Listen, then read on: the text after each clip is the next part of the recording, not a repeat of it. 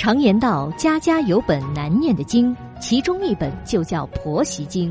婆媳该怎样建立信任关系？老公又该扮演什么角色？小韩为您支招化解。欢迎收听《话婆媳》。现在是北京时间晚间的二十一点，欢迎收听《话婆媳》，我是节目主持人小韩。在节目开始，问候正在收听节目的广大听众朋友。张小娴说呀：“时间是可以了解爱情的，也能推翻爱情的。曾经呢，我们那么坚定的选择过一个人，爱一个人，可是后来啊，我们开始自我怀疑，当初为什么会瞎了眼找你呢？”小琪和男友是在工作中认识的，公司不反对办公室恋情。小琪和男友的关系，所有同事都知道。他们一起去公司上班，下班一起回家买菜做饭。那段日子啊，宁静而又平和。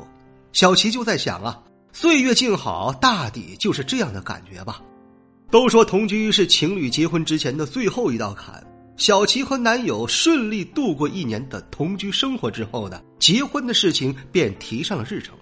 双方家长见过面之后，彩礼、婚宴、婚期、婚房什么的也都陆续的定了下来。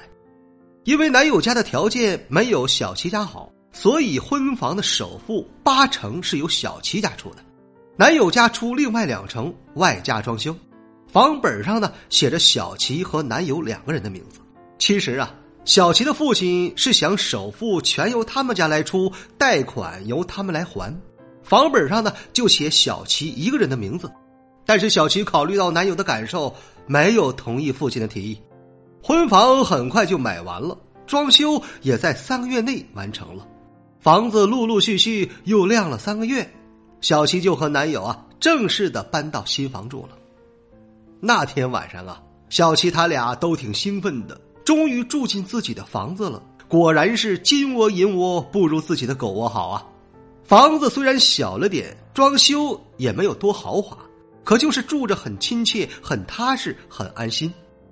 小琪和男友一起畅想了以后的美好生活，努力多赚一些钱，以后呢再生两个宝宝，看着宝宝一天天长大，看着我们一天天变老。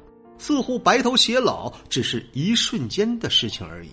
对于他们的未来，小琪是信心满满。马上就到元旦假期的时候呢，男友对小琪说：“呀，老婆，我妈农村啊有一些亲戚过来，想看看咱们的新房。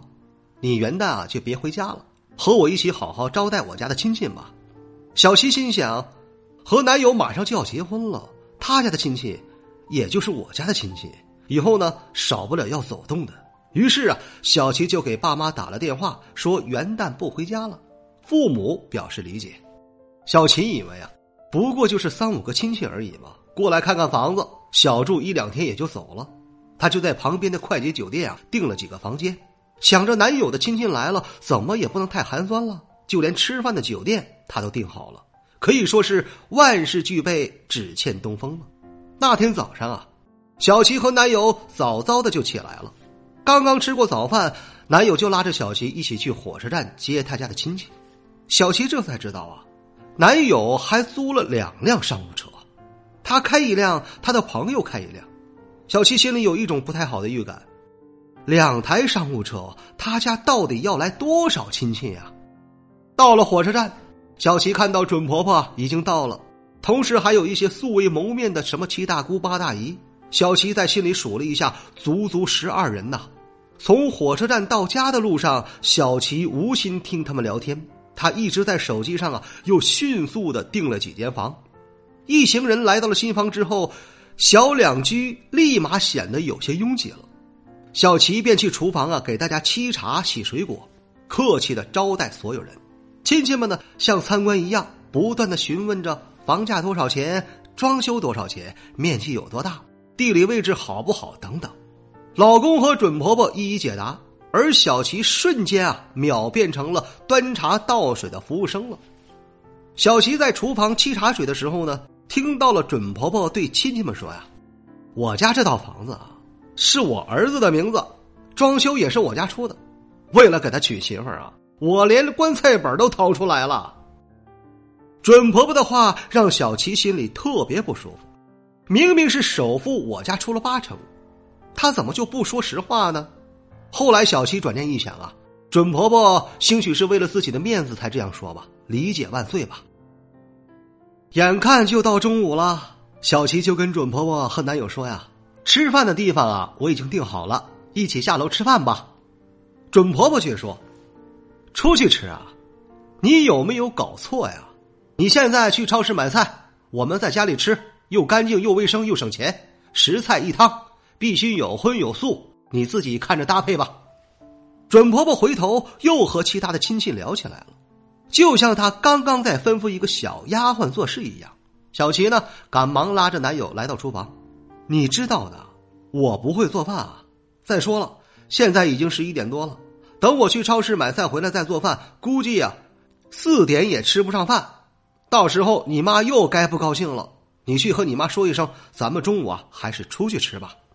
男友却说：“这么多人，我怎么好意思说这话呢？在我们农村的老家，家里来客人了都要在家吃呢，出去吃不礼貌。你就克服一个困难，只要凑够十个菜一汤就行了，好不？”此时呢，男友被准婆婆叫走了，小琪只能一个人面对这个问题了。就在思考着如何解决午饭的问题时啊。突然听见准婆婆对谁说啊：“哎呀，化妆品也不值几个钱，你喜欢哪个就拿走吧。我儿媳妇的东西啊，就是我的东西，我说了算。”小琪走到客厅一看，准婆婆说的就是她一直买了却不舍得用的神仙水。准婆婆看着小琪又说：“哎，瞅什么瞅啊？快去做饭啊！我们大家都饿了。”既然准婆婆不让去饭店吃，小琪只能点外卖了。虽然饭菜不是小琪做的，至少也是在家里吃，不算是不礼貌吧？当外卖小哥把小琪点的饭菜送过来的时候啊，婆婆又不乐意了。我说你脑子是不是有问题呀？我刚才是怎么跟你说的？让你自己做，自己做。你当我说的话是耳旁风吗？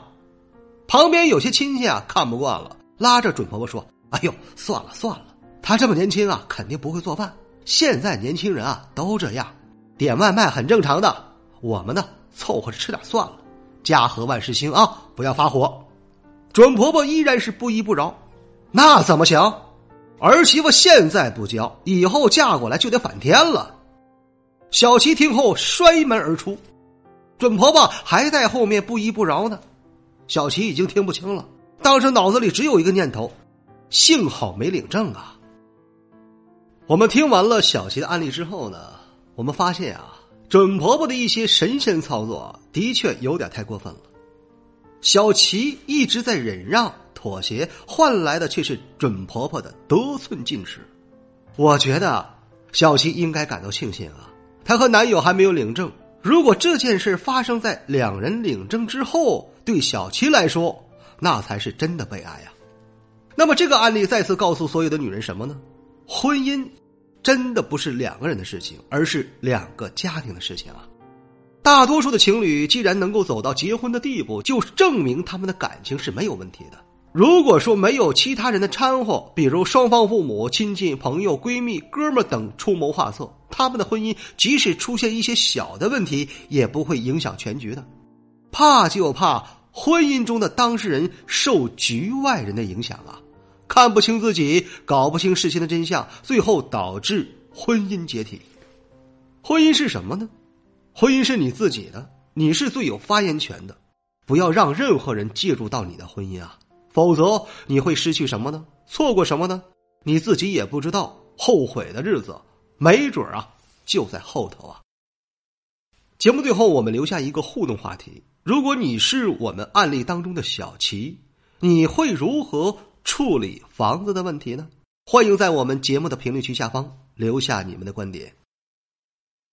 这里是华婆媳，我是小韩。如果说你喜欢本期的节目，欢迎您点击订阅并转发与分享。如果说你饱受婆媳矛盾带来的痛苦，可以加入到华婆媳的官方群。再次感谢各位的聆听，我们下期节目再会。